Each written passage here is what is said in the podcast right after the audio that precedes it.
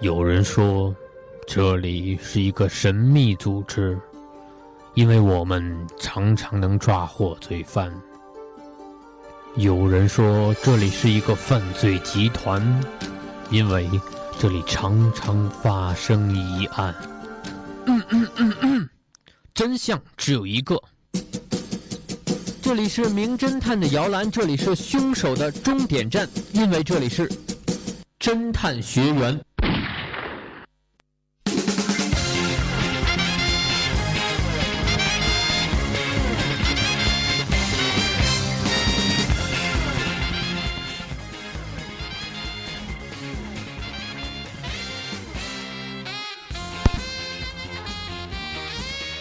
过现象看本质，突破难点找问题。各位好，北京时间的十九点三十分，您现在收听到的是《侦探学员》，我是机智的探长陈作。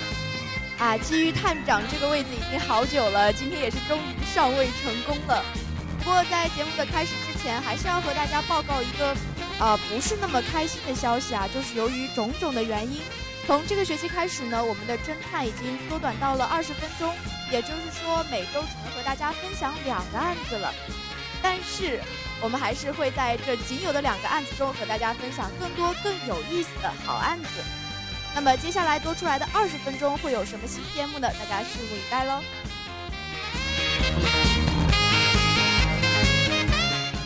好了，说了那么多，还是应该先让我们的学员介绍一下自己。今天我们也是很高兴啊，邀请到了两位实习小波来进入我们的侦探学院，和大家打个招呼吧。大家好，我是千叶。嗯，大家好，我是志伟。嗯，第一次来到侦探学院，有什么心里的感受吗？嗯，有一点紧张吧，因为乘坐学姐很机智，我怕待会儿的问题太难，然后我猜不出来。哦，志伟呢？呃。的确是有一点紧张，但是和这么漂亮的学姐坐在一起，紧张就会消失一点点了。啊，你们这么夸我，是不是应该害羞一下？那么先平复一下心情，我们进入第一个案子。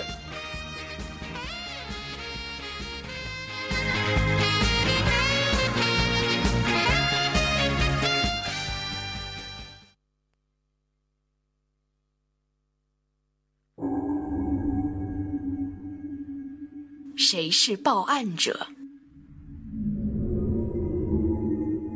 林小姐在离婚之后就过上了独居生活。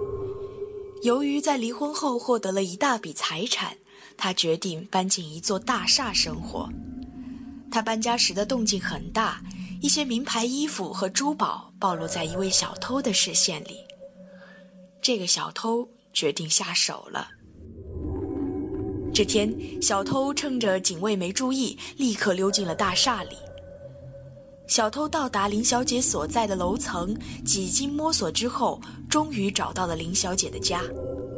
他敲了敲门，过了一会儿，没有人来开门。他心想：还好，没有人来开门，他不在家。就在他准备用工具开锁的时候，突然听到了林小姐的声音。你等我一下。紧接着是他跑步的声音，门开了，林小姐探出头问道：“是谁呀？”小偷情急之下只好攻击了林小姐。林小姐还来不及大叫，就当场昏倒了。小偷把林小姐带进房里，观察四周之后，确认没有人发现自己，就开始翻箱倒柜。大肆盗窃。然而，就在小偷忙着行窃的时候，警察却立刻赶来了，小偷被当场逮捕。亲爱的学员们，你们认为是谁报了警呢？是周围的邻居、门口的警卫、林小姐自己，还是其他什么人呢？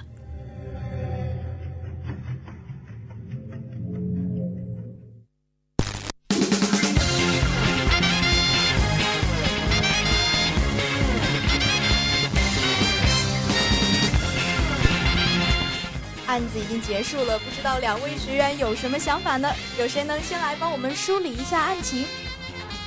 嗯，我觉得这个故事主要出现了有两个主要人物，一个是林小姐，她的特征是离婚独居，而且财产多；还有一个就是小偷，他对林小姐的财产起了觊觎之心；还有就是警卫、邻居。嗯，我认为这个案子的关键可能是林小姐报了警，虽然我不知道对不对，因为。剧情中种种表明，林小姐她故意放声说“你等我一下”，然后去特意的为小偷开门，其实都是一种打掩护的状态。呃，不知道志伟有什么想法？呃，我个人感觉可能是小偷嗯攻击林小姐的时候动静有一些大，然后被附近的邻居或者是保安看到了，然后之所以才会报警。所以千叶是认为是林小姐自己报了警，她给自己打了一个掩护；而志伟是认为，呃，小偷攻击林小姐的时候声音过大，导致邻居听到了，邻居报了警，是这样吗？但是我想问一下，这个案子里面已经说林小姐已经当场昏倒了呀，那昏倒以后的林小姐又是怎么醒过来去报的警呢？嗯，我是这样想的，可能。小偷在门外的时候，其实已经，或者他在观察林小姐的时候，林小姐其实发觉有这么一个人在偷偷的观察着自己，然后林小姐感觉门外有动静，然后就嗯发现了小偷想要进到自己的家门，先报了警再去开门，我是这样想的。啊，那志伟又是有什么看法吗？呃。他毕竟住在大厦里面，可能附近的邻居也会比较多，所以来往之间可能也会被邻居发现，所以邻邻居报警的可能性也是很大的。但是我不知道你们有没有注意到案子里面还有一个点，就是就是我们的呃小偷将林小姐带进房内的时候，他是观察了四周，确认没有人发现自己。才开始进行盗窃的，也就是说，周围并没有人发现了这件事情。哦，我突然想到一个点，这个答案是三个人嘛？林小姐、警卫还有邻居，他们其中的一个。我突然想了想，我们好像忽略了警卫这一个人，说不定那个大厦里面是有监控的，然后警卫在。控制室里面看到了小偷把林小姐打昏的那一刻，然后就报了警。我发现千叶的想象力真的非常的丰富啊！志伟有什么想说的吗？呃，我发现我们突然忽略了一个细节，就是在小偷敲门很长时间，然后林小姐没有动静。林小姐可能之前在房间里面在做一些什么重要的事情，没有听见敲门，或者说。有一些重要的事情并耽误到了她去开门，所以我认为林小姐可能是在打电话，然后小偷进来的时候，电话的那一头听到了动静，然后有可能是电话的那一头报了警。哦，志伟已经点到了这个案子的关键。那么两个人说了那么多，我们要不要再来听一遍案子，把整个过程再回顾一遍，然后再得出结论的？嗯，好的。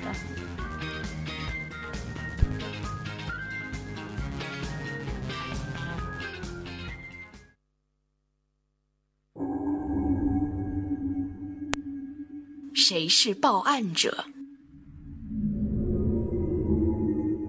林小姐在离婚之后就过上了独居生活。由于在离婚后获得了一大笔财产，他决定搬进一座大厦生活。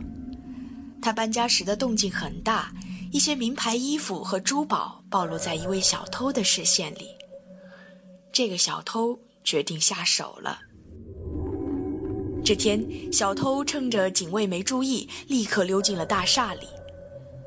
小偷到达林小姐所在的楼层，几经摸索之后，终于找到了林小姐的家。他敲了敲门，过了一会儿，没有人来开门。他心想：还好，没有人来开门，他不在家。就在他准备用工具开锁的时候，突然听到了林小姐的声音。你等我一下。紧接着是他跑步的声音，门开了，林小姐探出头问道：“是谁呀？”小偷情急之下只好攻击了林小姐。林小姐还来不及大叫，就当场昏倒了。小偷把林小姐带进房里，观察四周之后，确认没有人发现自己，就开始翻箱倒柜，大肆盗窃。然而，就在小偷忙着行窃的时候，警察却立刻赶来了，小偷被当场逮捕。亲爱的学员们，你们认为是谁报了警呢？是周围的邻居、门口的警卫、林小姐自己，还是其他什么人呢？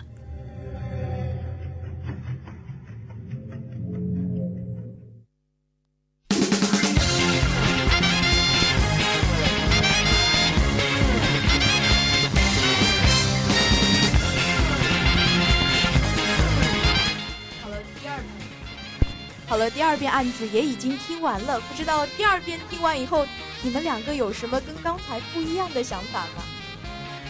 呃，请允许我再开一个脑洞。嗯，文中刚刚有提到，就是小偷先敲门，然后里面是没有回应的。我突然想到一个点，就是房间里面会不会除了林小姐，其实还有一个人？林小姐有一个客人。然后林小姐去开门，然后被打晕，那个客人马上就躲起来。其实碰到天叶这样想象力丰富的学员，我也是有一点点小小的招架不住啊。但是我们必须要提醒你一点，我们所有的信息都在案子里已经给出了，不要想象一些案子里没有给出的信息。志伟刚刚已经说到了一个非常重要的点，不知道现在有没有补充呢？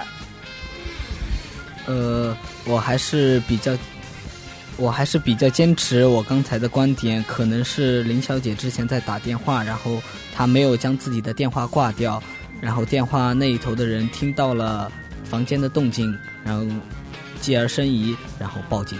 那你还有什么别的证据可以证明这一点吗？可能是不是小偷敲门的时候没有人回应，是因为林小姐在打电话而没有听到呢？没错，千叶已经点到了这个案子的关键，而且你们还有一个更重要的关键点没有提到，能不能再回忆一下？哦，我知道了，就是他说的“你等我一下”，其实是跟电话里的人说的。没错，没错，千叶终于点到了这个案子的关键，所以这个案子也是在两个人的共同合作之下，终于破获了。那么我最后还是呃把整一个案子再跟大家梳理一遍，在我们的最后给大家提出了四个可疑的选项，第一个是周围的邻居，但是我们一开始就把它排除掉了，为什么呢？这一点可能大家刚刚没有提到哈，我们在案子的最开始说的就是林小姐是到了一座大厦生活，而且这个小偷是几经摸索之后才找到的林小姐的家，说明这座大厦有非常非常多的住户。然而，小偷在进入房间之后也是观察了四周，他的周围邻居是没有发现的。那么，如果是他隔层的邻居，或者是其他远一点的邻居，是没有办法这么快确定林小姐其实是在哪一个房间的。还有就是第二个选项，门口的警卫，这个和当刚才那个道理也是一样的。呃，因为楼道里人非常的多，所以他没有办法很明确的确定林小姐究竟是在哪个房间。呃，另外我们刚刚还忽略了一点，小偷忙着行窃的时候，警察是立即赶来了，小偷当场被抓捕。这也就是说，呃，林小姐在遭到袭击的时候，其实警察已经接到报警了，所以才可以这么快、这么明确的进入这个房间。林小姐自己呢，也是因为她已经昏倒了，所以就把这个选项排除了。最后，我们说到案件的关键就是，其实当时有一个人正在和林小姐打电话。这个点，刚刚千叶已经把两个证据都说到了，一个是他没有及时的开门，另外一点其实你等我一下这句话其实是说给电话对面的那个人听的。那么我们就也不能说是趁火打劫啊，趁热打铁，要进入第二个案子了。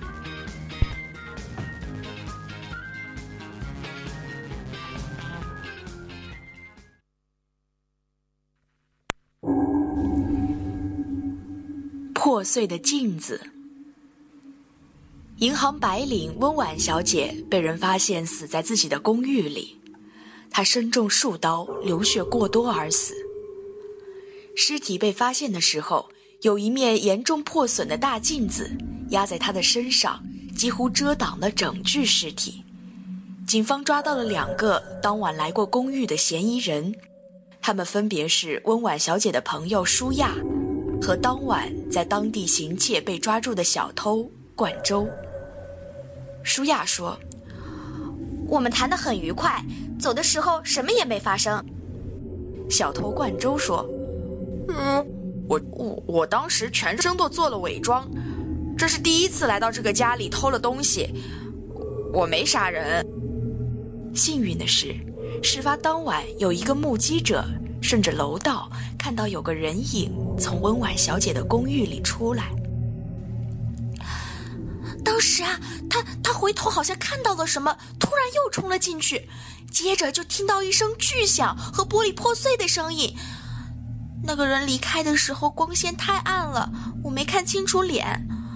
哎呀，我还以为是他和朋友吵架呢。现在想想可真可怕，难道是那个人看他死了还不解气，还要把镜子砸在他身上？陈颖探长却说：“不对，如果是这样，镜子就不会那么破碎了。”亲爱的学员们，你们觉得凶手是谁呢？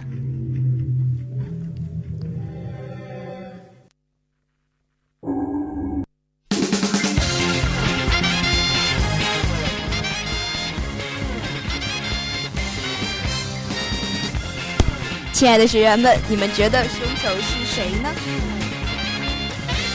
我看两位同学都有一点摸不着头脑的感觉啊，不知道你们谁能先说一下这个案子？嗯，那我就简单分析一下这个案子。呃，主人公是温婉，银行白领，身中数刀，流血而死。严。身上是严重破损的一面大镜子，我个人觉得凶手可能是他的朋友舒亚，而且小偷冠周虽然在备选的答案里面，但是我觉得他只是一个打掩护的答案。志伟有什么想法？呃，我认为凶手可能会是冠周，因为他毕竟是小偷。嗯，他的整个一个行为就是非常的恶劣，有可能他被呃温婉发现之后，然后呃胆恶向啊那句话怎么说来着？恶向胆边生，然后就行起了凶意杀意。所以两位是啊有了两个不同的意见，千叶认为是舒亚杀了温婉。而冠呃，而那个志伟认为是冠周杀了温婉，但是你们有没有什么非常确切的证据？或者我们换一个角度来讲，你们有没有觉得这个案子里面什么地方是特别奇怪的？嗯，我觉得有一点很奇怪的是口供，舒亚的口供是我们当晚谈得很愉快，我觉得这一点可能有一点在做自我掩饰的嫌疑了吧。还有一个就是目击者的证词，他回头好像看到了什么，然后又慌忙的逃去。至于为什么把镜子打碎，我觉得有一个原因，可能是因为镜子里面他反射出自己的脸，害怕后面的人通过镜子看到他的脸。只有一个原因，那就是他是熟人。但是这个地方我需要纠正一下千叶啊，就是呃，在我们的案子里面，他说的是他回头看到了什么，然后又突然冲了进去，而不是慌忙的逃走了。啊，但是刚刚千叶说到的，可能是从镜子里看到了什么，这个点志伟有没有什么想说的？呃，我个人认为，呃，可能看到了什么。可能是他看到了凶手，看到了呃温婉准备报警还是什么，然后进去顺手将镜子推到了温婉的身上，然后导致了温婉的死亡。哦，现在我们是已经进入到了一个关键的地方，就是我们的凶手究竟从镜子里看到了什么？志伟是认为凶手看到了温婉，准备报警，但是这就不能解释为什么看到了报警就要把镜子砸碎呀？而且我觉得志伟说的有一点点不对，因为故事里面说温婉的死因是因为身中数刀流血而死，而不是被镜子砸死了。呃，可能是因为凶手凶手看到了镜子，然后嗯没有手边没有顺手的凶器，然后就将镜子砸在了温婉的身上。其实我们之前也没有明确的说哈，只是说呃身中数刀流血过多而死是他是他的一个死因。但是也有可能他呃中了数刀以后没有马上的死掉。我觉得有一点我们现在是可以达成共识的，就是他一定是从镜子里看到了什么奇怪的东西。而而刚刚呃志伟说的那一点，可能看到了他在报警，我觉得是比较呃容易说服我们的一个说法。那么。还有一个关键就是，为什么看到了报警就要砸碎砸碎镜子？志伟是认为砸碎镜就当凶器了。但是进行到这里，我们又要回到最开始的话题。好像分析到这里，我们还是无法知道为什么，呃，可能任何一个人都有可能这样做，但是怎么来区分出到底谁是凶手呢？呃，可能可能千叶说的也有一定道理。如果我们假设。呃，凶手是舒亚的话，舒亚在对温婉进行行凶的时候，冠周正好在行窃。案子真的是越来越复杂了。然后温婉看到了之后，冠周将镜子砸在了温婉的身上。嗯，其实我觉得我们不能再这样下去了，我必须要给你们一点点提示，就是呃。现在你们不要想的太复杂哦，就是他们两个人，其中一个人是凶手。他从镜子中看到的一定就是温婉在打电话吗？可不可能还有别的可能呢？可不可能是温婉用血在镜子上写了点什么？然后凶手就必须要把镜子砸碎。因为他那个镜子是被严重破坏的，砸碎了以后，他那个血和碎片就和整个现场混在了一起，就看不出温婉到底写了什么。可能是，可能是因为凶呃凶手在用用用刀刺伤温婉的时候，温婉身上嗯流了很多血，他不便行动，然后用自己的血在镜子上面写下了凶手的名字。凶手回来回头的时候看到了镜子上自己的名字。然后他就将镜子打碎在温婉身上，因为温婉她流血了，所以然后镜子上的血与温婉的血混为一体，然后就看不到凶手的名字。嗯，我觉得这样就更确定是舒亚是凶手了，因为温婉是不认识小偷冠周的。所以呢？所以凶手是舒亚。哎呀，我想让你们说的，为什么他不认识万州，就一定是呃舒亚杀的人呢？你们还缺一小步。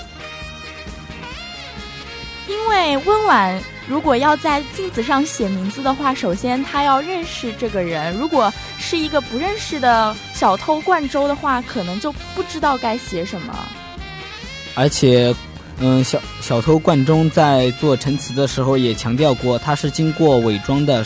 他也说过，没有人可以认出来他是做过伪装的，所以，呃，温婉是更加不可能再认出他了，认出他了。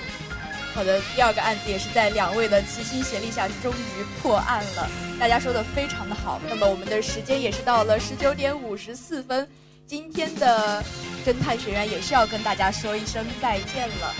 我是今天的探长陈作，我是千叶，我是志伟。那么我们下期再见吧，拜拜。